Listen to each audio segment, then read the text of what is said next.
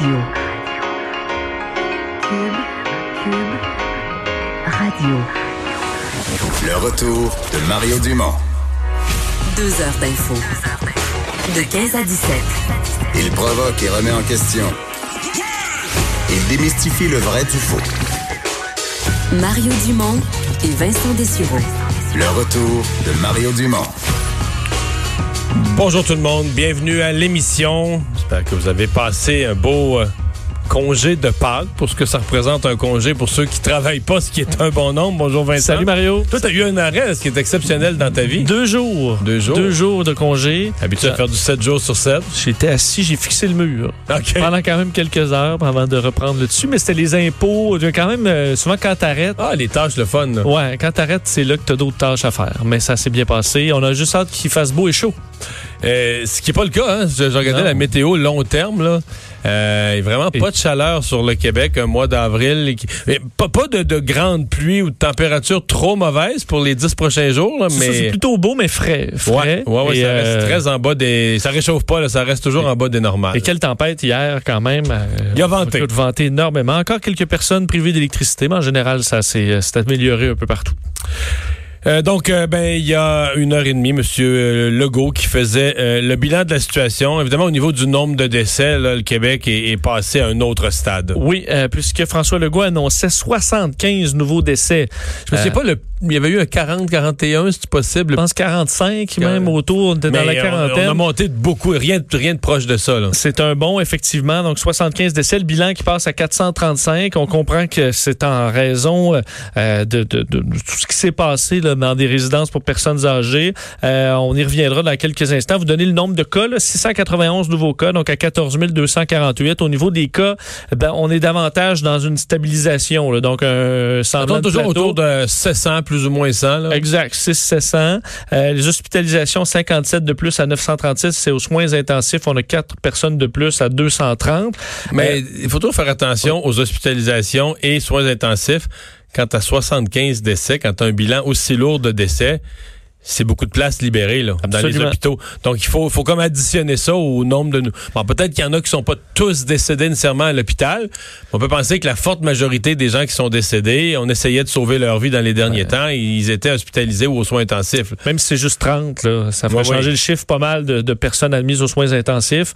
Euh, mais bon, n'empêche que le lien là, direct, c'est avec les CHSLD, les résidences pour personnes âgées. François Legault a répété que c'était la priorité du gouvernement, euh, que il a tenu à rappeler un peu le contexte, qu'on avait déjà un problème de personnel, oui, que c'est accentué, problème d'attraction évidemment pour le, le milieu, euh, qu'il y avait 1250 employés de CHSLD qui euh, sont absents. ouais. fallait le donner ce chiffre-là. C'est peut-être le chiffre clé de toute la discussion. Là. Il manque dans un secteur en pénurie de main-d'œuvre, il y en a 1250 qui sont soit en quarantaine ou en. Tu sais, qu'on craint, ils, ils ont été en contact, donc on par prudence. Soit qu'ils sont atteints, je veux dire, ou soit qu'ils sont en quarantaine par prudence. Il y a des gens que c'est carrément la peur aussi là, qui les empêche. Euh, François Legault dit que oui, parce qu'il inclus. infecter euh, des gens ou pas, ou des gens qui ont eu peur. ou, euh, Mais ils sont pas j'ai compris, moi. Mais ils sont pas tous inclus là, parce que euh, il y a des gens qui travaillaient, exemple, pour des agences ou qui, tra- qui travaillaient à temps partiel, parce que je le sais.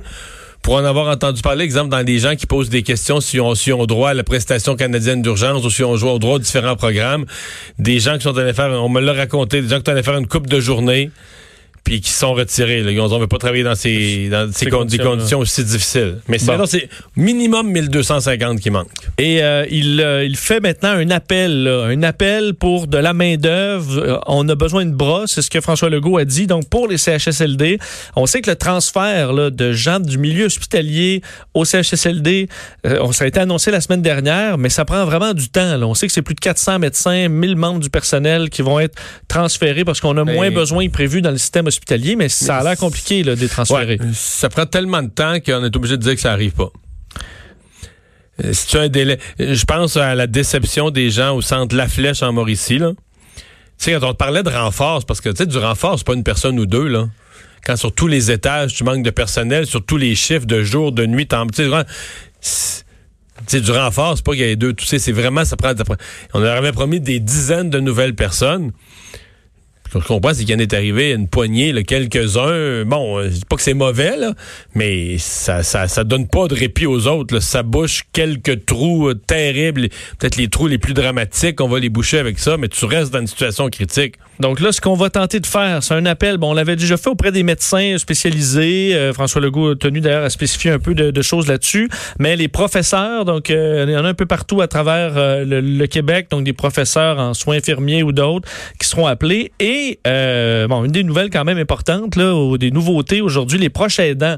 Alors, un certain nombre de proches aidants pourront donc prêter main forte à ces résidences. On peut écouter François Legault là-dessus on a convenu euh, d'une façon de fonctionner pour que certains proches aidants puissent venir dans les CHSLD.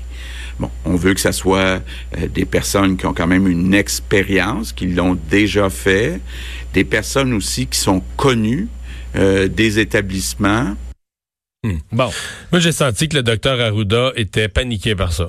C'est-à-dire qu'il a fini par dire oui à François Legault sous la pression. Et moi, je le comprends. Moi, si j'étais le directeur de la santé publique, je serais paniqué par ça. Parce que les familles s'ennuient. Les familles sont inquiètes de leurs proches. Et je suis convaincu qu'il y a un paquet de gens qui vont dire, ah, moi, j'allais faire manger maman, mais une fois par mois, une fois par deux semaines, mais là, qui vont se dire un aidant naturel pour obtenir l'espèce de petit droit de passage pour entrer. Et si on commence ça, donc là on a dit du côté restrictif, on a dit c'est une personne par malade ou par personne hébergée, pas plus qu'un. Donc, les, les cinq enfants d'une famille pourront pas se relayer. C'est un. Puis on a dit des gens qu'on est habitué de voir. Mais moi, je pense qu'on aurait dû en rajouter une couche. On aurait dû dire des gens qui y allaient sur une base quotidienne, qui y allaient tout. On aurait dû mettre ça comme critère. Des gens qui y allaient tous les jours, parce qu'il y en a. Ou presque tous les jours. Ou presque, tu sais, tous les jours, capotons pas. Là. Ils y allaient cinq jours par semaine ou qui manquaient de temps en temps, mais disons sur une base régulière, pas euh, une fois par pas semaine. Des gens qui font des visites, tu veux faire, tu veux les réguliers qui viennent toujours. Qui venaient toujours aider. Parce que euh, M. Arruda a effectivement dit, dit là, allez pas mettre de pression sur au CHSLD parce que c'est une, directive qui provient de nous, pas d'eux, puis ils vont devoir faire des choix. Vincent, c'est comme si tu arrivais au Centre Bell avant le début du match puis disais aux gens, levez-vous pas s'il y a un Canadien compte. Là. Oui tu sais, le monde va dire, ah ouais, on se lèvera pas. Puis, quand il va y avoir un but, tout le monde va être debout. Je veux dire, présentement, là, je suis convaincu que ce que le docteur Arruda voulait éviter, là, les téléphones dérougissent pas d'un CHSLD de gens qui demandent ça. Ah, moi, je veux voir, je... c'est certain, certain, certain, certain. Fait que je suis extrêmement partagé parce que je suis conscient qu'on a besoin de ces gens-là parce que, dans le fond, il est arrivé trois affaires en même temps. Tu avais déjà une pénurie de personnel. Là, t'as aggravé la pénurie de personnel parce que t'as euh, 1250 qui sont plus là. Le personnel travaille plus lentement parce que mettre l'équipement puis l'enlever, c'est une perte de temps. C'est un temps, c'est pas une perte dans. Ce temps-là, il est utile pour protéger, mais ça gaspille du temps. Là. C'est, le nombre d'interventions que tu peux faire sur un quart de travail de 8 heures est diminué. Puis en plus, t'as enlevé tous tes bénévoles. je comprends qu'on veuille les remettre, mais tout le monde, tout le monde qui a le goût d'aller visiter son parent, va se déclarer un bénévole, un, euh, un aidant naturel un proche aidant indispensable. Faudra Puis là, quand le centre va leur dire non, leur dire non, ben, il va dire, la, la, famille de Mme Gagnon, ils venaient pas si souvent que ça, puis ils ont dit oui, puis là, nous autres, on n'a pas le droit. Puis, là, ils vont appeler au centre, ils vont demander à parler au boss, puis au boss du boss, ça va être le bordel. autant je vois la nécessité, autant je comprends le docteur Arruda, je ne vois pas comment ça peut être géré. Là, ils ont, supplié les gens d'être respectueux des directives, de ne pas s'ostiner avec la direction, de respecter les... Hmm. Des gros doutes. Je, suis très, très, très inquiet. Euh, là où M. Arruda était plus positif, c'est sur la courbe. Donc, euh, au sujet d'aplatir la courbe, ben, en fait, il déclare, euh, je ne veux pas dire victoire sur la pandémie, sur l'épidémie au Québec, mais sur le fait d'aplatir la courbe, ce qui était le mandat qu'on nous a donné. Ben, là-dessus, ça regarde bien. On peut écouter un extrait du docteur Arruda. La courbe a été aplatie grâce au travail que vous avez fait avec nous, grâce au respect des consignes. Vous savez, pour la santé publique, brimer les droits de la personne, il faut avoir des bonnes raisons. Ici, on a voulu sauver des vies et je demeure convaincu qu'on en a sauvé plusieurs. Alors, plusieurs vies sauvées selon le docteur Arruda, qui est revenu un peu en arrière aussi sur les derniers mois, ce qui a été fait. Et entre autres, sur peut-être la surprise là, qui vient troubler un peu les chiffres, euh, c'est les cas asymptomatiques. Là, qui dit ça, c'est arrivé, euh, c'est pas ce qu'on ce qu'on voyait dans les derniers mois ou au début de la pandémie. Le fait qu'il y ait des cas asymptomatiques nombreux qui sont allés contaminer certains euh, milieux de soins un peu partout à travers le Québec et qui font hausser le bilan. Euh, mais n'eût été de cette surprise-là, les Québécois qui sont qui écoutent et qui réussissent à aplatir cette courbe-là. D'ailleurs, questionné au sujet du pic, le pic au niveau des cas, au niveau des hospitalisations, au niveau des décès, c'est pas le même pic, là, parce qu'évidemment, tu attrapes la maladie, tu en meurs pas instantanément, euh, si tu en meurs. Mais pour ce qui est du pic de cas, euh, il croit que là, on disait autour du 17 avril, on est pas mal dessus. Peut-être même qu'on est en ce moment dans le pic, selon hmm. euh, le docteur Arruda. Mais il y a un peu de rêve au pic, parce que moi, c'est pas clair que le pic va être pointu. Là. Moi, je pense que tu pourras avoir, mettons, on est à 700 cas depuis quelques jours. Là. Oui. Tu pourras avoir un plateau, puis je regarde en Europe. Là. Tu, sais, tu pourras avoir un plateau de, quelques semaines où il y a toujours ça. Là. Tu, sais, tu roules à 7, 6, 7, 800 cas. Là, tu sais, ou une descente très lente. Ou une descente vraiment lente, mais un long plateau, le nombre de cas se maintient. Évidemment, le fait qu'il y ait la distanciation sociale, que les gens travaillent pas, ça empêche d'un pic de fou de, milliers et de milliers de cas, tout en même temps. Mais là, ben à l'heure actuelle, comme tu vas tester, là, ils vont tester massivement les gens, les employés, euh, les résidents des centres de personnes âgées. Ils vont, ils vont, en, trouver. Ils vont en trouver, là. Ça, c'est sûr. Ils vont en avoir quelques centaines par jour.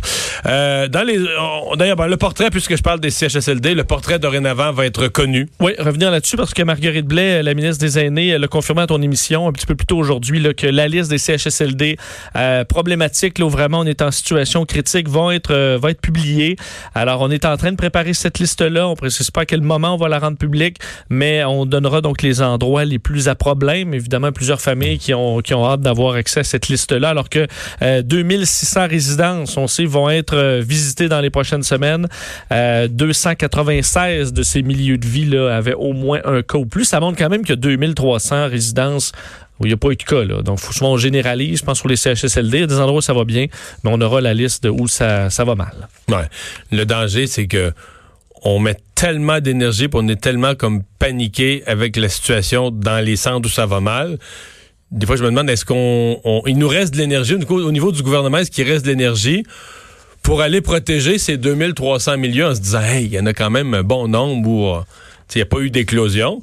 Euh, doublons. Euh, profitons de l'expérience qu'on a, répétons pas les erreurs qu'on a faites dans d'autres, mettons en place une forteresse de protection pour pas que ceux-là soient, soient infectés la semaine prochaine. Euh, petite question qui est apparue comme ça dans le décor ce matin. Les nouveaux travailleurs dits essentiels, euh, ils sont essentiels pour la reprise de l'activité économique, mais ils sont pas essentiels au sens de l'accès au service de garde. Oui, il y a quand même plusieurs euh, questions là, par rapport au retour au travail de plusieurs personnes, dont, dont, dans le domaine de la construction résidentielle, mais aussi, on sait, les garages, euh, certaines, bon, les, pépinières, centres jardins, euh, les mines.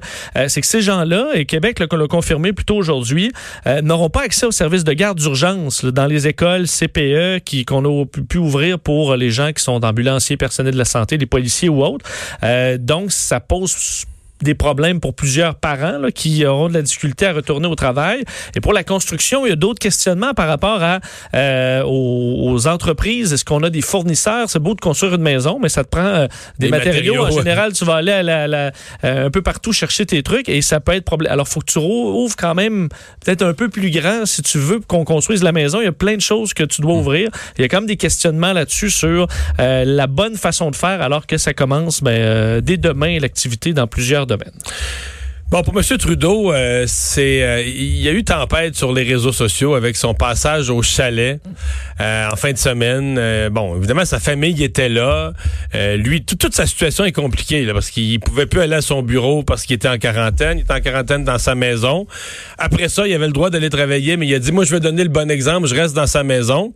Mais là, cette maison-là, à Rideau Cottage, maintenant, elle n'est plus sa maison. Elle est devenue en fin de semaine un bureau. Oui. Parce que sa maison, c'est le chalet à au, au- au lac Mousseau. Oui, c'est dur Ça à commence à être peu. compliqué, là? Euh, mais on sait que cette publication de Sophie Grégoire Trudeau sur les réseaux sociaux a fait bondir nombreux Canadiens. Là, on les voit, bon, on voit toute la famille ensemble faire la chasse au coco de Pâques sur le terrain, euh, jouer à des jeux de société. Euh, et on se demandait est-ce que Justin Trudeau se trouve à violer ses propres règles concernant euh, le fait qu'on ne doit pas euh, se promener entre autres de, de- de- dans différentes D'une région provinces, à d'une l'autre, d'une région à l'autre province à l'autre. d'une maison à l'autre. Euh, il a été questionné là-dessus, Justin Trudeau, sur, euh, sur sa, sa- sa- cette situation-là. Ben, a répondu euh, plutôt vaguement. Je vous laisse en juger. Euh, après euh, trois semaines de euh, travail ici, ma famille qui vit euh, en permanence euh, au lac Harrington, que j'allais aller passer Pâques avec eux et c'est ce que j'ai fait. Nous continuons de suivre toutes les instructions des autorités. Bon, on suit les instructions des autorités. Qui sont pourtant Et- clairs sur le fait qu'on va pas au chalet. Ouais, et j'avais dit que j'allais. Donc, le fait de l'avoir dit, Hmm. si tu dis aux policiers, parce que tu t'en vas au Saguenay, là, dans ton chalet, puis tu dis aux policiers, ben, je vous l'avais dit, moi, j'ai dit à tout le monde que je m'en venais au chalet. Je sais pas si ça te dédouane. Mais moi, je, je, trouve pas ça de. C'est pas un, un scandale d'État. On comprend que la situation du premier ministre est, est particulière. Mais c'est- En fait, c'est. Et D'une affaire à l'autre, on a l'impression qu'il est obligé de changer son discours parce qu'il dit des affaires qui tiennent peu la route. Le fait qu'il reste à la maison pour donner le bon exemple, là. S'il nous avait dit tout le long, ma situation est extrêmement Oui. complexe. Euh, s'il nous avait dit, ben là, je suis en quarantaine à cause de ma conjointe, mais le 8 avril, il avait donné une date précise, je vais retourner au bureau parce que tout le monde s'attend à voir le premier ministre pas travailler de la maison, à le voir au bureau. La situation aurait été claire. Là, il nous annonce la semaine passée, mais finalement, ma maison va devenir mon bureau. Je vais, toujours travailler de la maison. Puis ça soulève une autre question, c'est est-ce que ces ministres veulent encore le voir? Parce que là, il y a un groupe de ministres qui gèrent la crise Très bien. de façon assez solide. Oui. Puis il y a même des mauvaises langues qui disent, ben oui, mais penses-tu que Freeland, le, le, le, Dr. le mini- Tam. le ministre Champagne, le ministre Duclos, euh, Adjou, ils veulent, ils veulent pas l'avoir des jambes. Ça se dit là à Ottawa, là. Ils sont, sont une gang de ministres, tous compétents, puis lui, ben, il est chez eux, puis à 11h15, il... Un peu comme le t'as- donne l'exemple. Donne l'exemple. Reste en télétravail, mais pour donner l'exemple pour allemand, tu peux aller au coco de Pâques. Mais là. tous les autres ministres, eux autres, sont au bureau, là. Puis ils, se réunissent, ils font la conférence de presse quotidienne, puis ils ont des réunions de coordination. Mais... En tout cas, c'est bizarre. Mais au niveau de publier ça, je peux pas croire qu'on n'ait pas on- cru que ça allait mal virer. Là. Une erreur de jugement. Et euh, t'ajoutes à ça, puis Justin Trudeau est déguisé en lapin de Pâques. là. pour donner ses, ses, ses cocos. Mais c'est pas rendu là. Bon. On va peut-être dire sur quand même le, le contenu là, de ce point Oui. de presse. Euh, des masques N95, il y en arrive 1,1 million là, qui sont distribués dans les provinces. Des millions de gants aussi, des jaquettes, ça, ça, euh, ce sera lundi prochain.